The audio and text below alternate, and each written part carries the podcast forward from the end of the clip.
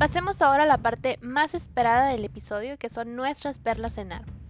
De entrada tenemos que la clínica típica de las queratitis es el ojo rojo grave, que también aparece en uveitis y glaucomas agudos, dolor ocular espástico intenso con fotofobia y bléfaroespasmo, e hiperemia axilar o periquerática. El anestésico tópico solo debe ser usado en la exploración, nunca como tratamiento. Subráyalo. El dolor se calma con midriáticos de tipo ciclopégico que reducen el espasmo del músculo ciliar y analgesia oral. Las úlceras bacterianas se tratan con antibióticos reforzados tópicos cada hora hasta tener el antibiograma y el ingreso. Ciertos antecedentes orientan la etiología, como traumatismo vegetal nos indica aspergillus, inmunosuprimidos, cándida, portador de lentes de contacto o nadador, acantamoeba, erupción vesiculosa periocular, herpes, soldadura o exposición al sol, queratitis física o actínica. Una úlcera en forma de dendrita dice tres cosas. Número uno, puede ser herpética, requiere tratamiento con aciclovir tópico y los corticoides están prohibidos. Subrayalo. Ahora repite conmigo. Las queratitis epiteliales en las que hay afectación estromal de carácter inmunitario, aquí sí y solo aquí, puedo usar corticoide. Listo. La patología escleral se relaciona con las enfermedades reumáticas, en especial con artritis reumatoide.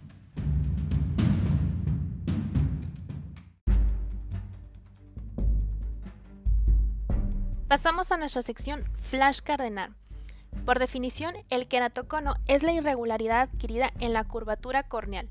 Aquí la córnea se adelgaza y abulta en forma de conito. Es progresiva y afecta en su mayoría a niños y a jóvenes. Produce un error de refracción de miopía generalmente combinado con astigmatismo.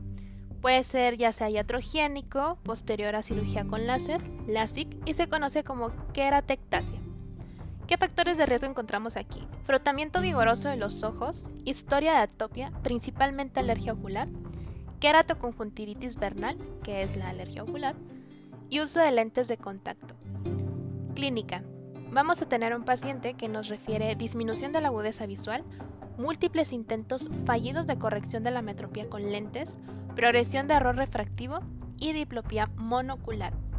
Para el diagnóstico, nuestro gol estándar de primera elección es la topografía de elevación, espesor y volumen corneal. Se evidencia elevación de la superficie corneal y adelgazamiento corneal.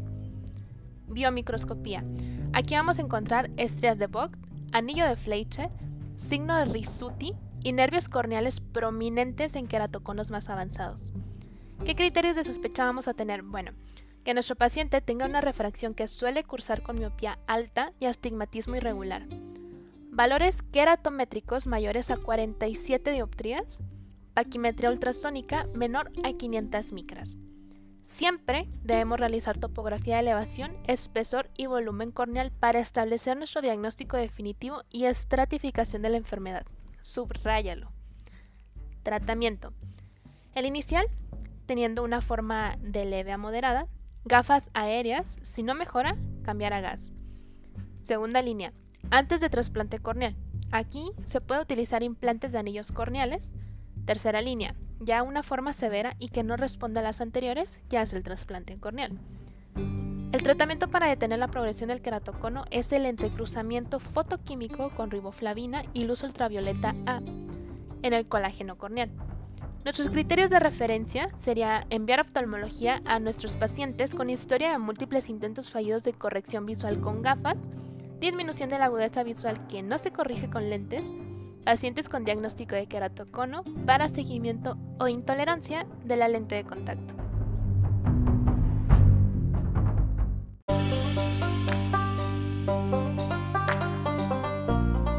Pasamos a nuestro par de casos clínicos. Un paciente de 15 años acude a la consulta aquejado de dolor en ojo derecho. En inspección se detecta la existencia de blefaroespasmo en ojo derecho. ¿Cuál de las que a continuación vamos a relacionar será la probablemente enfermedad que padece? Número 1, enfermedad de Graves-Basedow. Número 2, neuropatía óptica derecha. Número 3, queratitis. O número 4, blefaritis.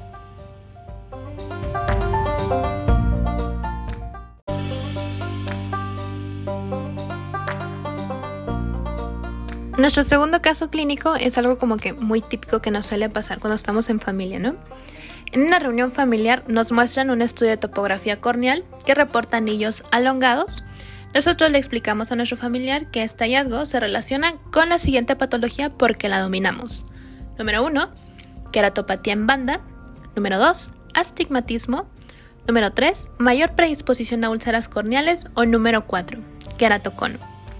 La respuesta correcta es exactamente queratocono, porque sí estudiamos mucho sobre córnea y esclera.